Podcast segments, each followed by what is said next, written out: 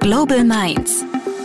Außenpolitik auf den Punkt. Mit Carsten Berger und Oliver Mersmann. Ein herzliches Willkommen zu Global Minds.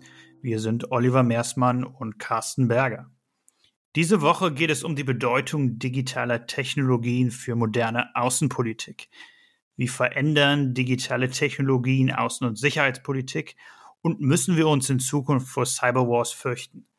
Das ist ein facettenreiches und zukunftsträchtiges Thema. Deshalb gibt es dazu eine Doppelfolge. Diese Woche geht es um Cyberdiplomacy und digitale Souveränität. Nächste Woche konzentrieren wir uns auf den sicherheitspolitischen Aspekt. Alle Fragen zum Thema wird unser Gast Khan Sahin beantworten. Carsten, stell unseren heutigen Gast doch mal vor. Ja, das mache ich doch wie immer sehr gerne.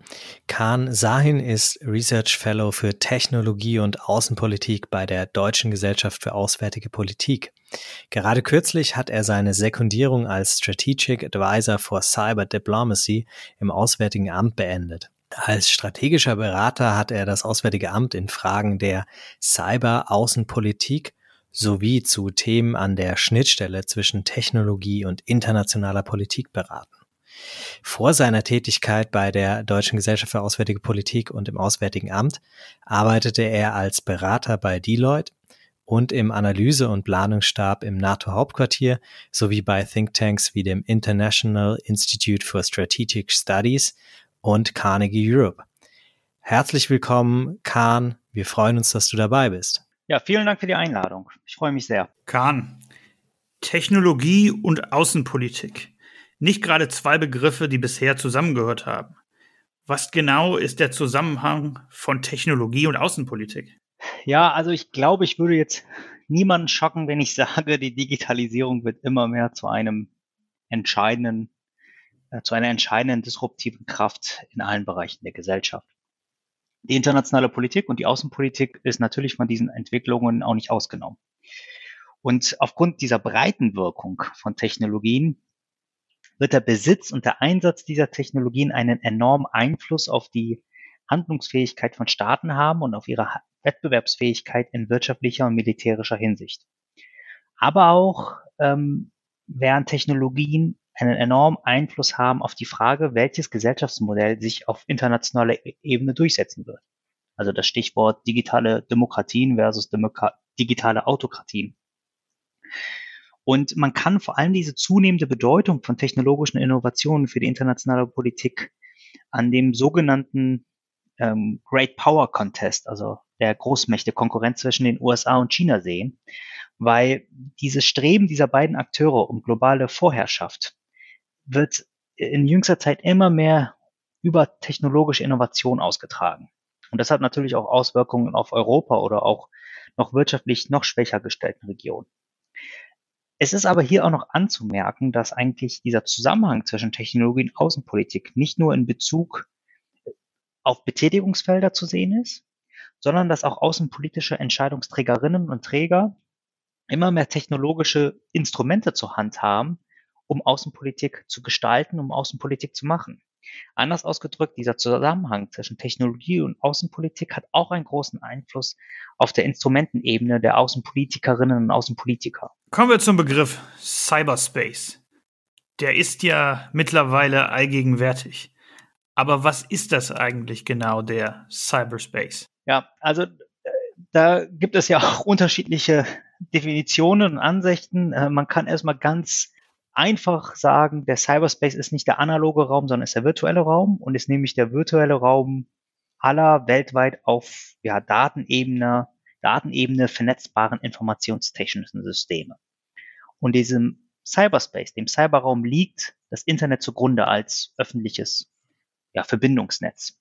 Und jetzt könnte man natürlich sagen, der Cyberraum, das ist ja nur was Technisches, aber ähm, der Cyberraum hat natürlich, beziehungsweise Handlungen im Cyberraum und um den Cyberraum haben zwangsläufig politische, wettbewerbspolitische, wirtschaftliche, aber auch demokratiepolitische Implikationen. Deshalb ist der Cyberraum natürlich halt auch für die Außenpolitik und für die internationale Politik von Bedeutung. Im Cyberraum, im Cyberspace gibt es dann ja sicherlich auch Cyberdiplomatie. Welche Tools findet man denn in der Toolbox eines Cyberdiplomaten?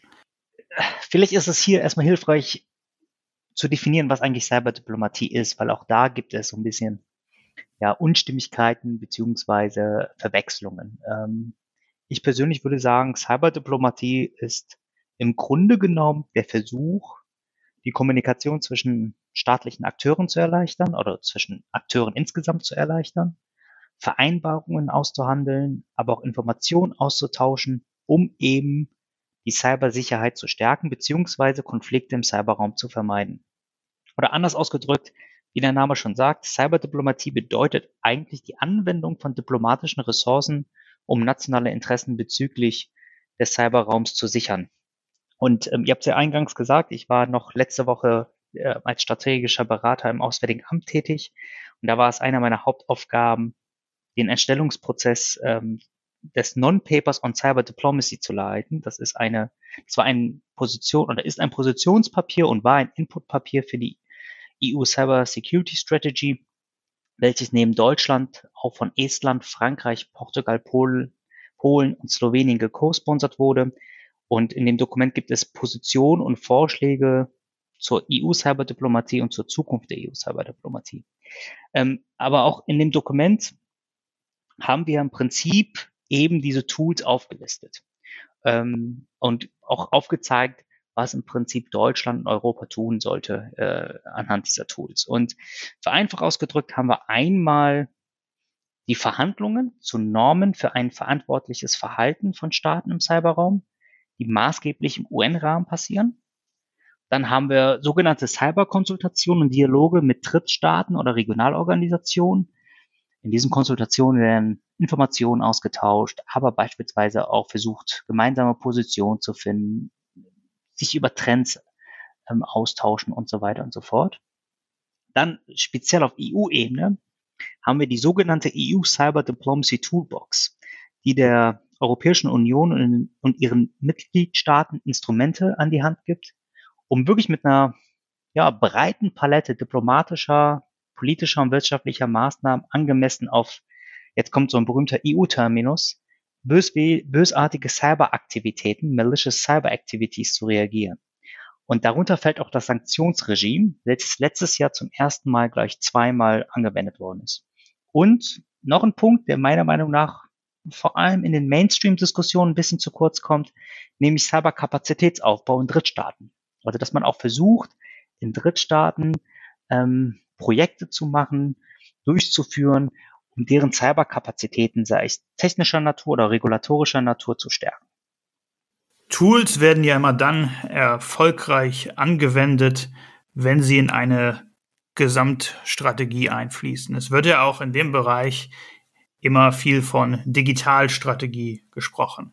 Gibt es auf europäischer Ebene oder deutscher Ebene eine funktionierende spezifische außenpolitische Digitalstrategie? Zunächst einmal müssen wir hier, glaube ich, unterscheiden. Also sprechen wir hier über eine Digitalstrategie in Form der ja, Digitalisierung von Institutionen oder Ministerien oder über eine Strategie eben zu dieser Schnittstelle von Außenpolitik und Technologie. Ich äh, schätze mal, du meinst das Letztere. Ähm, und wenn wir äh, über das Letztere sprechen, ähm, müssen wir, glaube ich, zunächst konstatieren, dass das auch eine kleine Herausforderung ist, so eine allumfassende Außenpolitik, Schrägstrich Tech-Strategie aufzusetzen. Da eben, wie bereits gesagt, Digitalisierung in alle Teilbereiche durchdringt und man diesen Einfluss in den einzelnen außenpolitischen Feldern dann auch eigentlich mit sogenannten Teilstrategien in ihren Feinheiten aufgreifen müsste. Was einer solchen ja, Strategie nahekommen würde, ist das Communication-Dokument der EU, Shaping Europe's Digital Future, welches letztes Jahr im Frühjahr veröffentlicht worden ist, wo grob die Leitlinien einer europäischen Strategie in diesem Bereich aufgezeigt werden. Also beispielsweise Einsatz von Technologien zum Wohle der Bürger, das Eintreten für eine faire und wettbewerbsfähige digitale Wirtschaft, Eintreten für eine freie, offene, nachhaltige Gesellschaft, aber halt auch den Anspruch, dass die Europäische Union eine Art Global Leader werden soll in dem Bereich. Und dieses Dokument wurde dann auch zeitgleich mit der Datenstrategie und mit dem Weißbuch zur künstlichen Intelligenz letztes Jahr veröffentlicht. Also da hatten wir dann wieder so Teil, zwei Teilstrategien, die sich dann auch so ein bisschen mit Außen- und Sicherheitspolitik beschäftigen. Vor zwei Tagen hat die Kommission zudem einen Aktionsplan veröffentlicht zur Synergien zwischen der zivilen Verteidigungs- und Weltraumindustrie. Auf deutscher Ebene haben wir noch nicht eine solche außen- und sicherheitspolitische Strategie. Man muss auch sagen, dass die seit Ende 2018 veröffentlichte KI-Strategie, deren Fortschreibung ja im letzten Dezember beschlossen worden ist, und dass die Datenstrategie der Bundesregierung, die letztes, letzten Monat veröffentlicht worden ist, dass da Außen- und Sicherheitspolitik eher eine untergeordnete Rolle spielt. Du hattest es ja jetzt schon einige Male angedeutet. Daten werden mehr und mehr zum außenpolitischen Machtfaktor. Kannst du mal ein paar konkrete Beispiele nennen? Ein, ein konkretes Beispiel wäre hier ähm, die Wichtigkeit von solchen Daten für Konfliktanalyse, Krisenfrüherkennung oder strategische Vorausschau. Also ähm, ihr habt es eingangs gesagt, ich habe äh, früher auch im Bereich strategische Vorausschau gearbeitet und da ist, äh, da haben Daten natürlich eine gewisse Wichtigkeit. Und ähm, wenn diese Daten dann quantitativ und qualitativ vorhanden sind, ähm, dann können damit Staaten natürlich einen gewissen Wettbewerbsvorteil haben, wenn sie eben Konflikte, wenn sie eben gewisse Entwicklungen antizipieren können. Ähm, auch das Auswärtige Amt hat ja mit Preview ähm, ein solches Tool. Ähm, das basiert, glaube ich, eher auf öffentlich verfügbaren Daten. Aber auch Preview dient dazu, ähm, die politische und wirtschaftliche und gesellschaftliche Lage, Lagen von gewissen Regionen zu analysieren, um halt auch Anzeichen zu bekommen für krisenhafte Entwicklungen. Also das ist meiner Meinung nach so ein, so ein Paradebeispiel dafür, wie Daten zum außenpolitischen Machtfaktor werden können. Ähm, ein zweites Beispiel äh, wäre dann beispielsweise auch, ähm, wenn man dann Daten dafür nimmt, um ja die eigene Bevölkerung, sagen wir mal, zu unterdrücken. Ähm, das ist dann ähm, eher innenpolitisch, hat aber natürlich auch große Wirkung auf die internationale Politik und auf große Wirkung ähm, auf außenpolitische Entwicklungen. Jetzt ähm, haben wir gerade schon über die Daten gesprochen und wollen mal zu einer konkreten Anwendung von Daten und deren Relevanz kommen, nämlich zum Thema künstliche Intelligenz. Welche Bedeutung hat denn die künstliche Intelligenz für die Außen- und Sicherheitspolitik der Zukunft?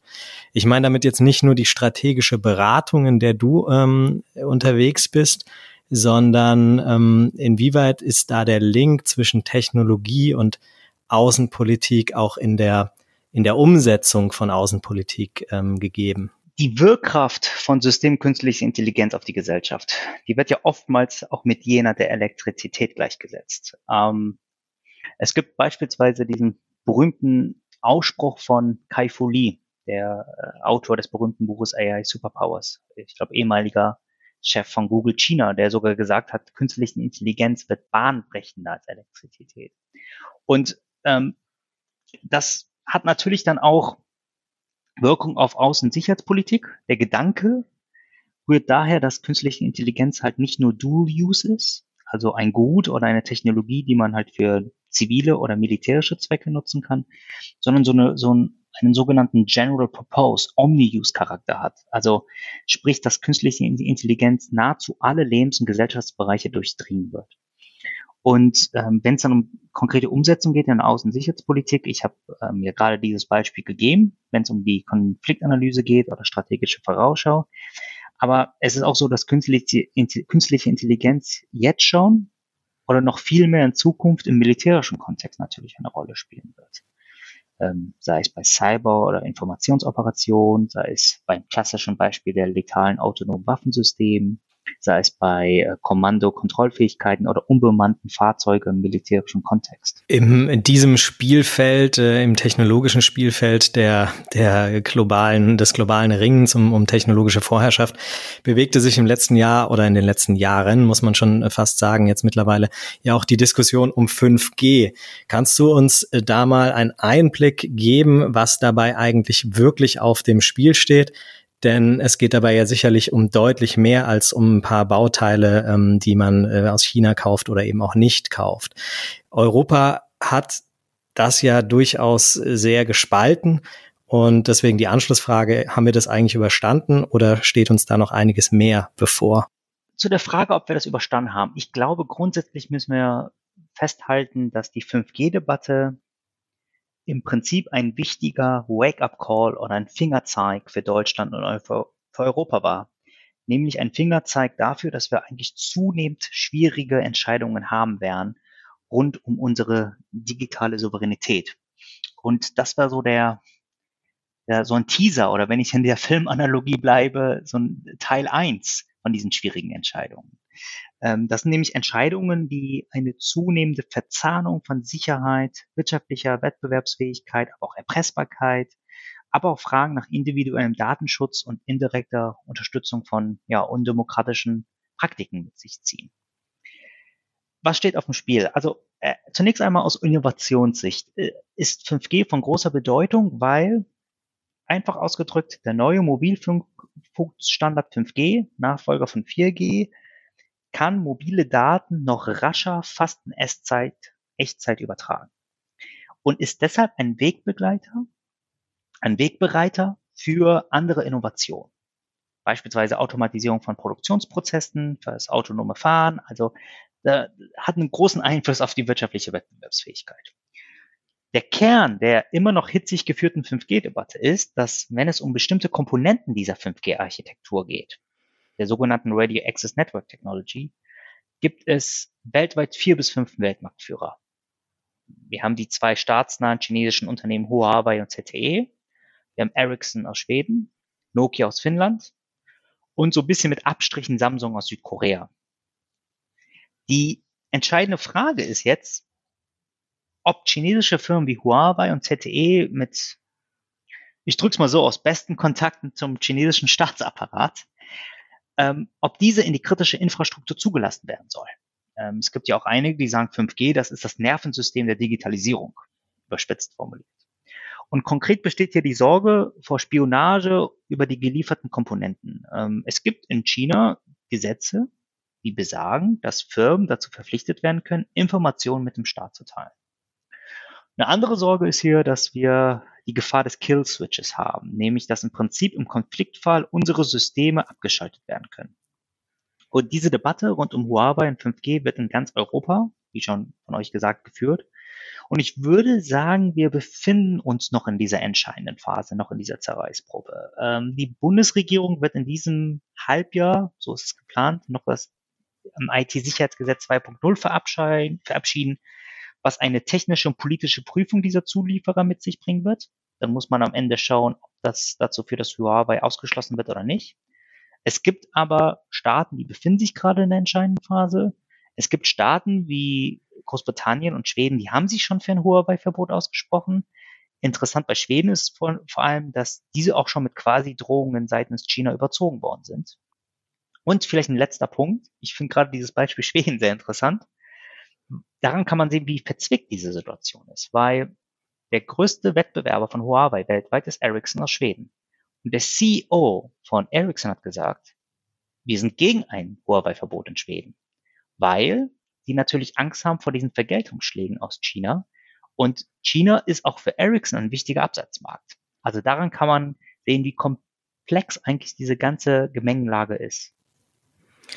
Du hast jetzt gerade in dieser zumindest Hardware-Debatte angesprochen, dass wir einen europäischen Player haben, der im Markt mitspielen kann.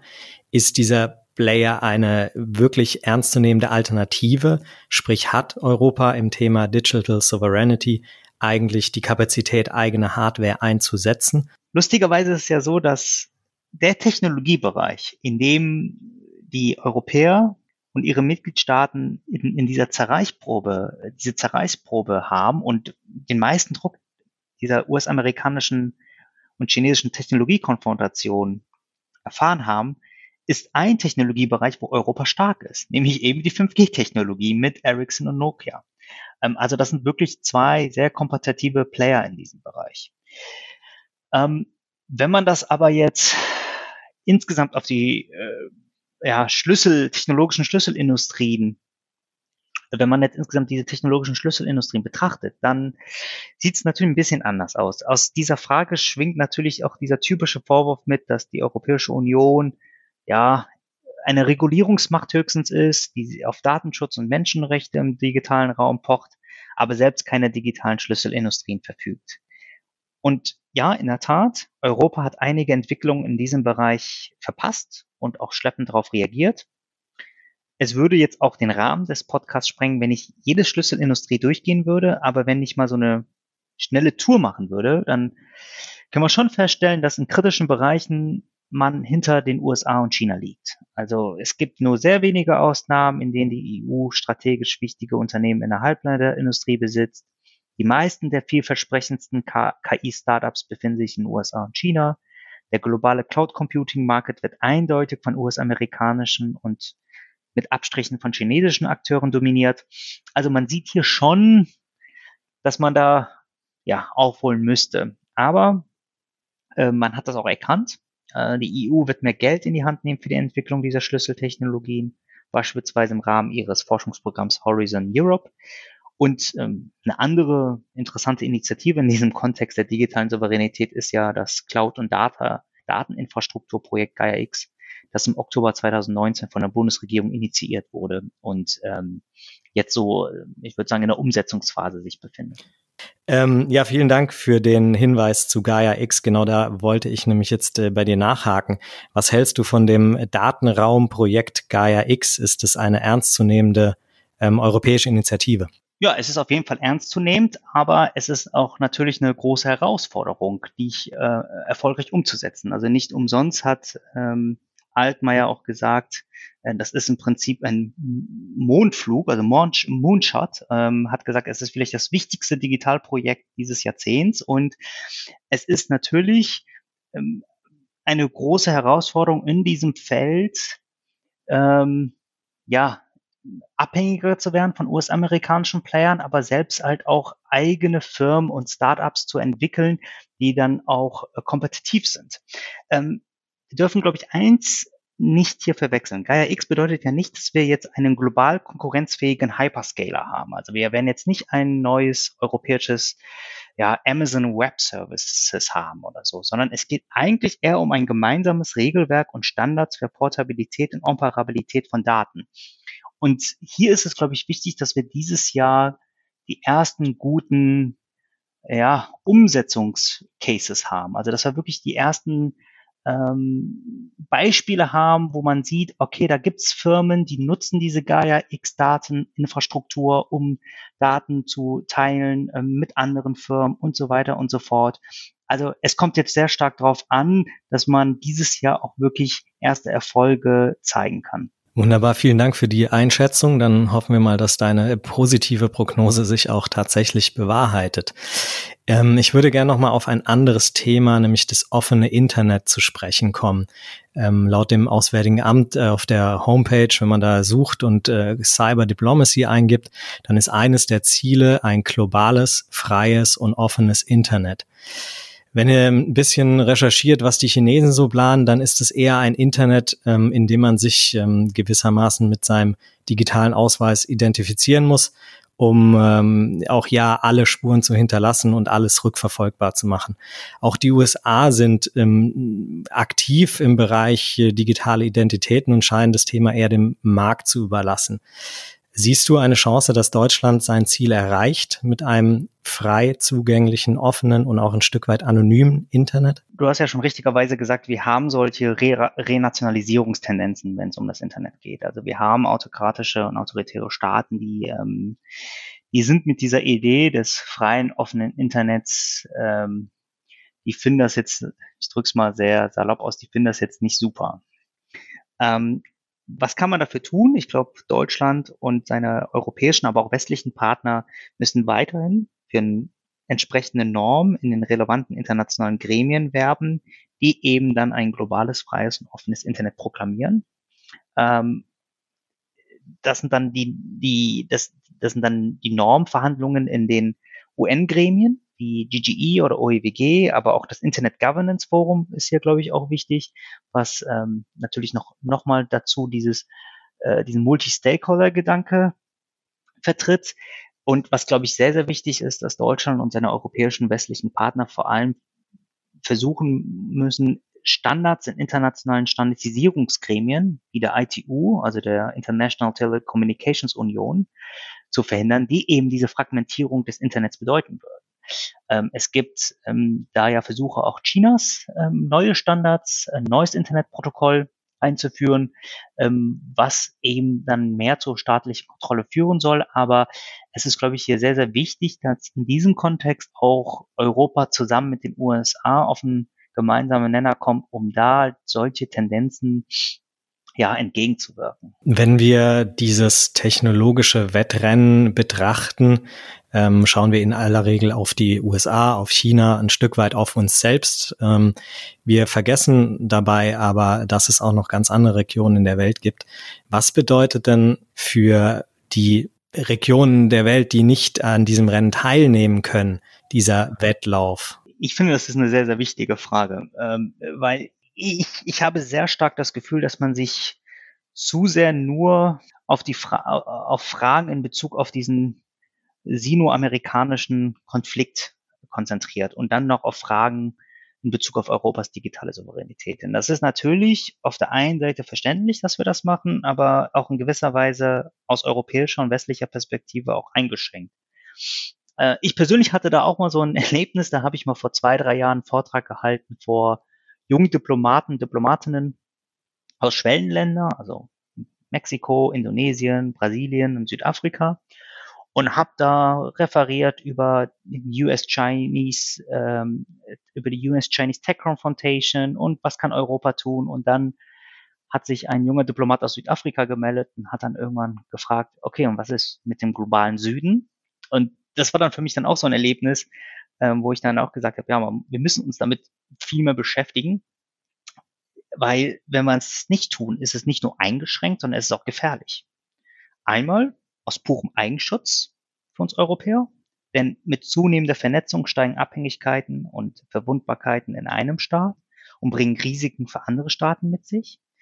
Aber natürlich halt auch aus dem Grund, dass sogenannte Entwicklungsregionen bei der fortschreitenden Digitalisierung ihrer Wirtschaft und Gesellschaft mitgenommen werden müssen. Wenn diese Regionen nicht mit dem technologischen Fortschritt mithalten können, kann das gravierende sozioökonomische Folgen haben, die wir auch im Westen spüren werden. Und in diesem Kontext ist ein Staat wie China zurzeit sehr aktiv in Afrika und in Südamerika beispielsweise. Und die exportieren dann nicht nur ihr technologisches Equipment, sondern gleich auch ihre autoritären Wertvorstellungen im Digitalbereich gleich mit. Ähm, als, als strategischer Berater im Auswärtigen Amt habe ich mich deshalb auch sehr mit diesen Themen beschäftigt, also mit den Themen Digital Development und Cyber Capacity Building, um halt, ja, so ein bisschen auch Awareness, Awareness Raising zu betreiben. Vielleicht noch ein letzter Punkt. Ähm, wir dürfen trotzdem jetzt nicht den globalen Süden so als, ich drücke das jetzt sehr salopp aus, als ja hilflose Nehmerländer äh, betrachten, weil es gibt auch im globalen Süden unglaublich viel Potenzial im Digitalbereich. Also in Afrika gibt es viele Tech-Hubs, es gibt aber auch beispielsweise eine sehr florierende Startup-Szene in Lagos. Ähm, also da gibt es sehr viel Potenzial auch. Ähm, ich glaube, dass diese Perspektive hier auch wichtig ist. Gucken wir uns doch noch mal ein paar Zukunftsszenarien an. Kahn im besten und im schlechtesten Fall. Wie steht Europa technologisch im Jahr 2030 da? Also vielen Dank, dass ich ein bisschen Nostradamus spielen darf. Ähm, also ich, ich würde sagen, im Best Case könnte man sagen, dass Europa es geschafft hat, sich im digitalen Raum zu behaupten, also größtenteils digitale Souveränität ähm, erreicht zu haben.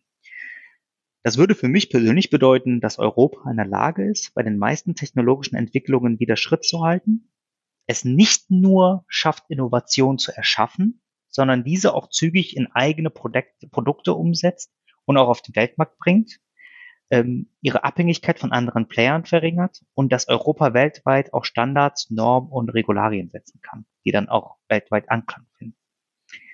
Ähm, und vor allem Standards und Normen, die demokratischen Prinzipien entsprechen. Was aber auch zu meinem Best Case gehören würde, ist, dass Europa dazu beigetragen hat, dass das globale Innovationssystem weiterhin gestärkt und aufrecht erhalten wird. Und man somit auch diesem schleichenden Trend der digitalen technologischen Entkopplung vorgebeugt hat. Weil ich habe ja gerade schon so eine Aufzählung gemacht, was Europa im Best Case haben, also machen müsste. Und das könnte man vielleicht missinterpretieren als eine Art digitale Isolation und Autarkie. Das wäre aber nicht mein Best Case, sondern das wäre mein Worst Case. Weil eine Abkehr von global, vom global vernetzten Innovationssystem würde bedeuten, dass man auch die Globalisierung zurückdreht und Europa hat von der Globalisierung sehr profitiert. Wenn es dann jetzt um den Worst Case geht, ähm, ein Kollege, der auch in diesem Bereich aktiv ist, hat mir mal gesagt, äh, wenn wir jetzt nichts tun, wird, das war dann auf Deutschland bezogen, wird Deutschland ein analoges Entwicklungsland. Soweit würde ich jetzt auch im Worst Case nicht gehen, aber ich würde sagen, im Worst Case würde es halt bedeuten, Europa hat fast keine eigenen Schlüsseltechnologien mehr, hat nicht die Fähigkeit, Cutting-Edge-Produkte auf den Markt zu bringen, Standards und Regularien, die die EU setzt, finden weltweit keinen Anklang und ähm, als, äh, als Resultat würde das bedeuten, dass man von diesen zwei sogenannten Tech Superpowers USA und China nicht nur abhängig ist, sondern regelrecht zerrieben wird und man sich als Han Anhängsel für einen dieser zwei ja, Tech-Welten entscheiden müsste. Eine abschließende Frage. Ähm, es kursierte vor einiger Zeit häufig die Redewendung, Deutschland habe die erste Halbzeit der Digitalisierung verschlafen. Es komme jetzt darauf an, in die zweite Halbzeit gut zu starten. Um das Best-Case-Szenario zu, äh, zu erreichen, was du gerade beschrieben hast, ähm, sind wir da noch in der zweiten Halbzeit oder schon in der Nachspielzeit? Also ich würde sagen, wir sind, wir sind da noch in der zweiten Halbzeit aber wir müssten das schon als ein ernsthaftes Champions League-Spiel bestreiten, also mit einer gewissen Ernsthaftigkeit und Dringlichkeit daran gehen. Ich glaube, was wichtig ist, um wirklich halt auch diese, um in dieser Fußballanalogie zu bleiben, diese zweite Halbzeit noch gut zu gestalten, ist, dass wir ähm, als Europa, auch wenn es nach einer altbekannten Floskel sich anhört, dass Europa zusammenhält. Ähm, weil ich glaube, ein einzelner Mitgliedstaat kann in dieser technologischen, geopolitischen Gemengelage sich nicht selbst behaupten. Dafür ist auch Deutschland zu klein. Und gerade bei Technologiefragen, wo schnelles Handeln oftmals Pflicht ist, ist das schwer, aber es geht nicht anders. Und ich glaube, grundsätzlich würde ich auch sagen, dass man mehr auch an der Umsetzung und Finanzierung arbeiten muss. Ähm, es gibt Potenziale in Europa. Also in einigen Bereichen kann Europa noch Weltmarktführer werden, beispielsweise bei KI-Anwendungen im Bezug auf Maschinendaten oder Produktionsprozesse. Weil hier kann dann Europa seine Stärke in Form seiner Industriebasis mit halt Emerging Tech verbinden. Und Europa muss insgesamt diese Nischen oder Bereich finden und ausbauen, aber auch vielleicht mit dem Gedanken, dass kurz- und mittelfristig es vielleicht nicht mehr möglich ist, in allen Bereichen aufzuholen. Ja, vielen Dank für deine Einschätzung zum Thema Digital Sovereignty und wo Europa steht. An dieser Stelle möchte ich nochmal ankündigen, dass sich die nächste Folge ebenfalls mit einem verwandten Thema beschäftigen wird, allerdings mehr mit dem Blickwinkel der Sicherheitspolitik. Soweit verbleibe ich erstmal. Vielen Dank, Kahn. Alles Gute. Vielen, vielen Dank. Natürlich bedanken wir uns auch bei euch, liebe Zuhörerinnen und Zuhörer. Vielen Dank, dass ihr eingeschaltet habt. Lasst uns gerne euer Feedback da. Wir freuen uns über die Rückmeldungen. Soweit erstmal alles Gute, Servus und bis bald. Das war Global Minds mit Carsten Berger und Oliver Mersmann. Sagt uns eure Meinung zur heutigen Folge auf LinkedIn oder Twitter unter Global Minds Podcast. Die Links findet ihr in den Show Notes.